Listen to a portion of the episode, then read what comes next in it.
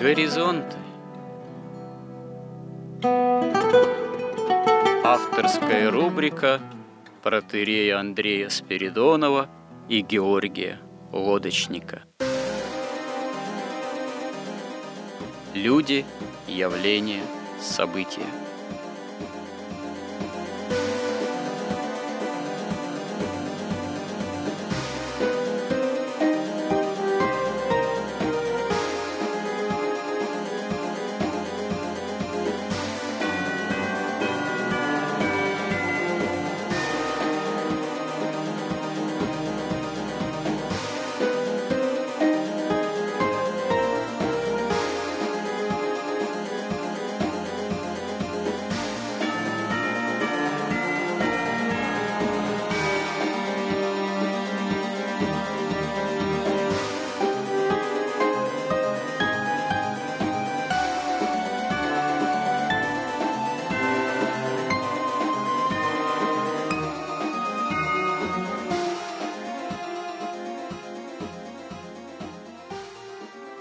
Добрый день, уважаемые радиослушатели. В студии протерей Андрей Спиридонов и мой собеседник Георгий Лодочник. Мы в прошлый раз затронули довольно непростую тему о современной морали, в современной России и пришли к такому достаточно, можно сказать, суровому, какой-то степени неутешительному выводу, что мораль современной России, она имеет двойственный характер. С одной стороны, безусловно, тысячелетняя история России православной она не могла совсем кануть в лету, и поэтому есть некоторые моральные основы, которые опираются и в современной России все-таки на православную цивилизацию. А есть э, мораль, которая даже уже не последний четверть века, а гораздо больше, постепенно-постепенно внедрялась именно такой либерально-западнически мыслившей элитой, Э, которая в каком-то своем таком, ну, вульгарном, что ли, но всеобъемлющем качестве победила последние э, четверть века с лишним с падением Советского Союза. И это мораль, проще говоря, поклонения золотому тельцу. Пришли мы к выводу также, что для, в общем-то, последующего нашего выживания, становления России необходимо как-то мораль пере форматировать, выражаясь современным модным языком, в сторону ну, большей нравственности, видимо, в сторону православной модели христианизации нашего государства и общества. Ну, вот возник большой вопрос, как это сделать. Георгий упомянул, что очень многое упирается в современный олигархат, историю в том числе былой приватизации, которая была, как всем известно, несправедливой. И вот тут у нас как раз возник разговор с продолжением на тему, а что ж тогда вообще правда и справедливость в современном обществе, и как это дело повернуть к христианскому восприятию. И вообще возможно ли это? Ну, правда и справедливость, они ну, в любом обществе все времена как бы одни и те же. Поэтому, если мы берем Библию, Бог, когда человека создал, он ему заповедовал хранить и возделывать сад. Поэтому, если с этой точки подходить к государству и к экономике, то у человека должна быть возможность работать на своей земле и получать результаты своего труда. Но поскольку технологии развиваются, производство становится очень сложным, и оно имеет коллективный характер, возникает проблема, как, когда коллективом работали, как справедливо разделить потом общие, общие плоды того, что сделали. Вот, и появились деньги – что такое деньги по классическому определению? Что это мера стоимости и труда. То есть мера труда. То есть если, например, там 20 человек строили корабль, кто-то там делал более сложную работу, кто-то менее. Задача в том, чтобы потом это справедливо все распределить. Но, но проблема в том, что то есть, что такое деньги? Деньги это право на чужой труд, фактически, да, в обществе. Когда вы получаете деньги, значит, вы работали, допустим, 100 часов, и когда вы получаете деньги, по, по идее, кто-то должен работать на вас 100 часов. Ну, той же самой квалификации, допустим, да. И, и это как бы двойственность вот этих денег, она привела к тому, что деньги можно стало использовать как источник власти. Появилась возможность присваивать чужой труд, который вы не заработали. Да. Самый простой способ – это ростовчичество. То есть, когда вы вообще не работаете, но ну, да, получаете да. долю чужого труда. Но во всех религиях канонических это каралось вообще смертью. такие действия. А когда ростовщичество, ростовщичество, когда оно появляется в собственном смысле на мировой арене как такое всеобъемлющее явление. Когда вот эта вот заложенная несправедливость в общественных отношениях, она уже вот становится общим явлением. Но вот общим тотальным явлением она, на мой взгляд, становится с развитием научно-технического прогресса.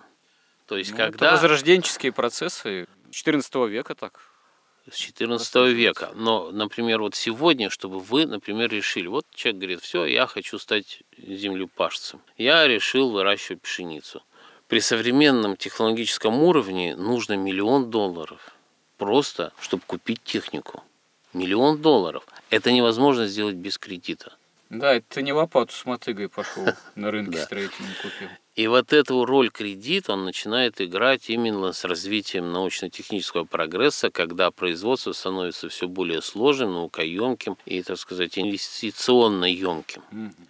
И это становится такой определяющей вещью, которая и формирует. Ведь вот, допустим, я вот как-то считал, что если, например, вы взяли и 100 долларов, положили под там 4% даже годовых, да, через там год это ну немного, это будет 4 доллара. Но если вы постоянно все, что получаете от этих 100 долларов в течение 300 лет вкладываете, да, это получаются сотни миллионов долларов.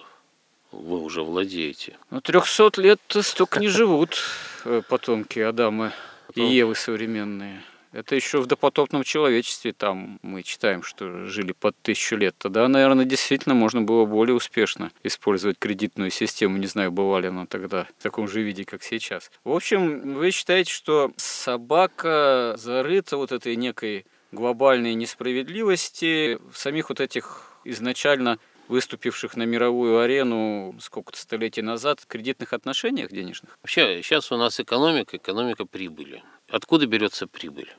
Ну, не та прибыль, которая говорится, что да, предприниматель он работал, мы можем считать, что это зарплата там и премия. А вот прибыль в чистом виде. Прибыль в чистом виде берется на рынке, когда вы продаете что-то дороже, чем оно стоит.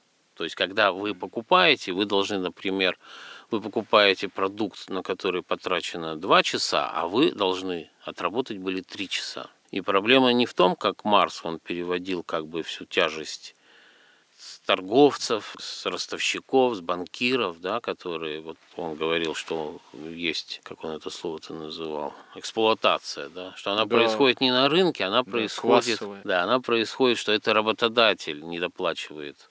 Ну, Маркс-то он вообще не устарел?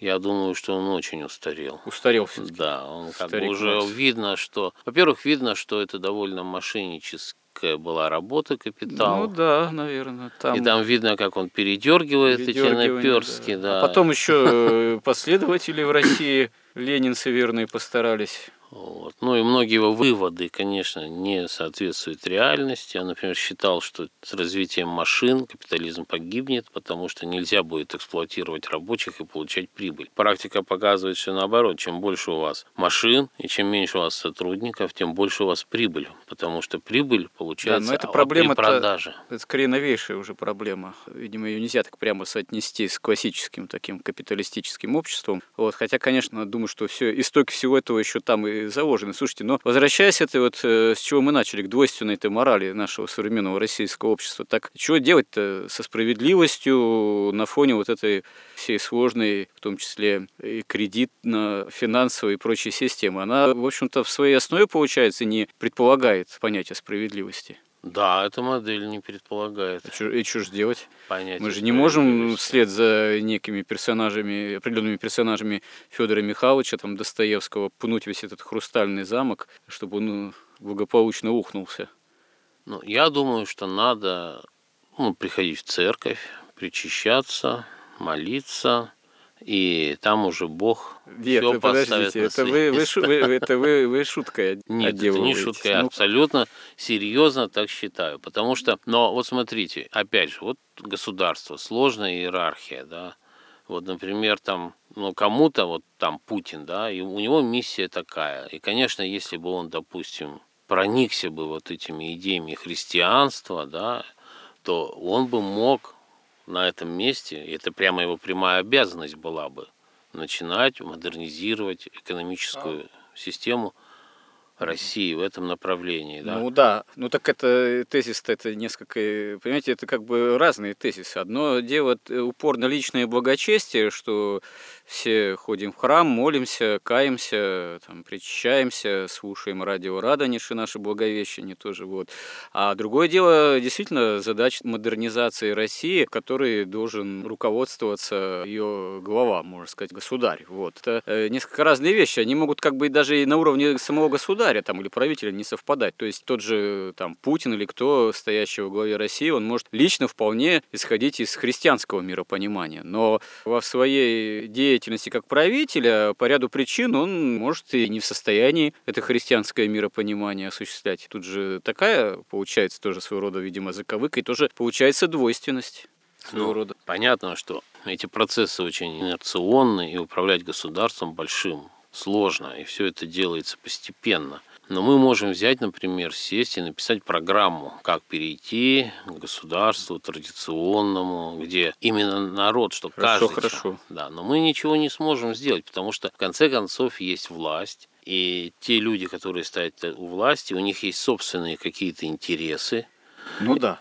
Вот. Ну, давайте и... тогда хотя бы программу напишем, как вы говорите. Вот, э, я жду в следующем в следующем сюжете я от вас жду тезисов манифестации данной программы. Я даже как-то написал их несколько лет назад. Вот и продолжим в следующий раз об этом. Храни Господь. Спасибо. Горизонт на радио Благовещение.